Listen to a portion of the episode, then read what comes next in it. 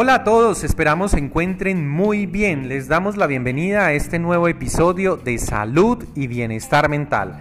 Somos estudiantes de la Universidad Cooperativa de Colombia de la Facultad de Psicología.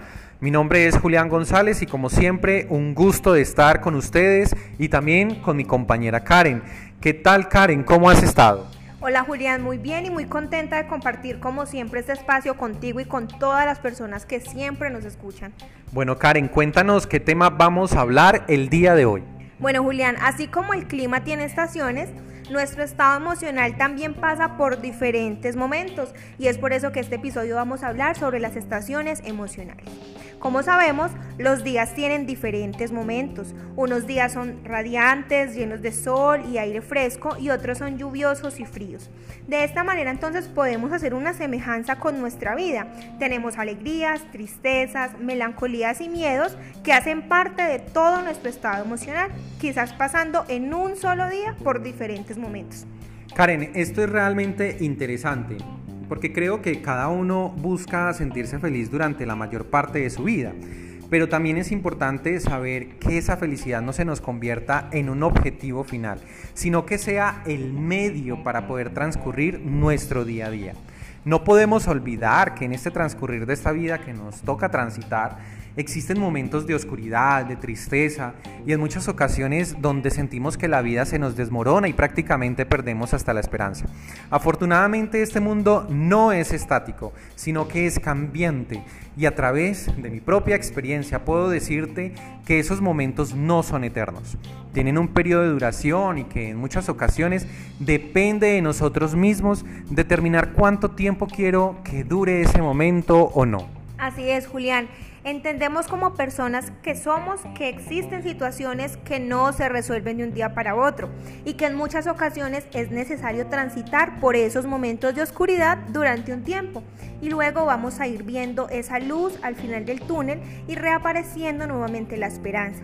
Podemos hacer entonces una analogía. Quizás aquí en nuestro país no tenemos estaciones del clima tan evidentes como en otros países, pero por ejemplo cuando llega el otoño vamos viendo cómo todas las hojas empiezan a desprenderse de la rama de los árboles. Es así que cuando entremos en un estado emocional de otoño debemos aprovecharlo para que nos despojemos de aquellas cosas que no nos suman en nuestra vida como puede ser el rencor y el resentimiento. Y no nos asustemos cuando entremos en el invierno emocional de nuestras vidas porque quizás sentimos que todo se congeló dentro de nosotros o que quedamos despojados de lo que éramos o ya no somos lo que solíamos ser y pensamos incluso que todo esto es eterno. Y como tú lo decías Julián, la vida nos muestra una y otra vez que las estaciones emocionales no son eternas.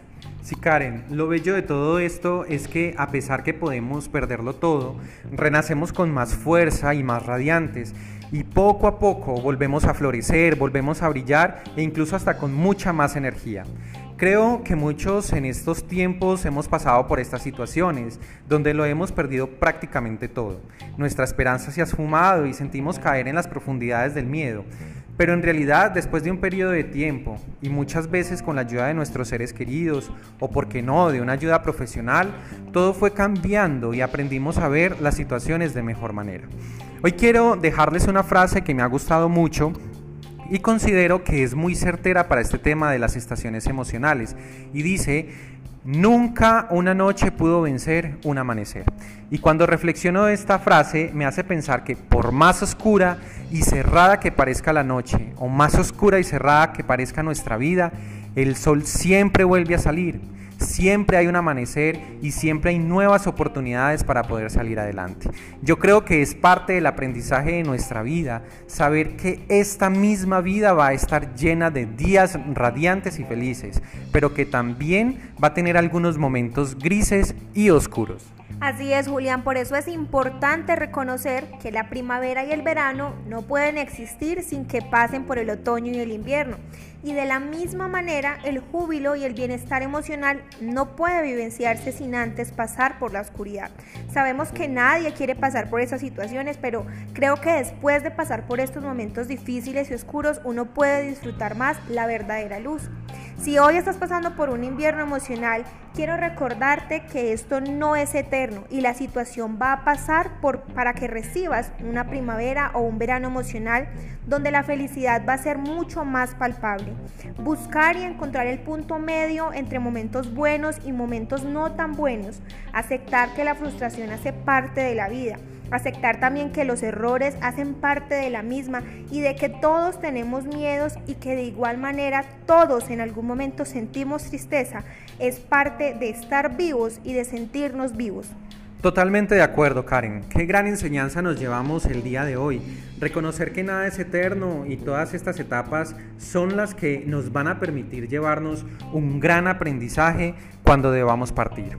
Esperamos que les haya gustado a todos ustedes este episodio. Les deseamos siempre, siempre lo mejor y nos vemos en un próximo episodio. Que estén muy bien. Chao, chao.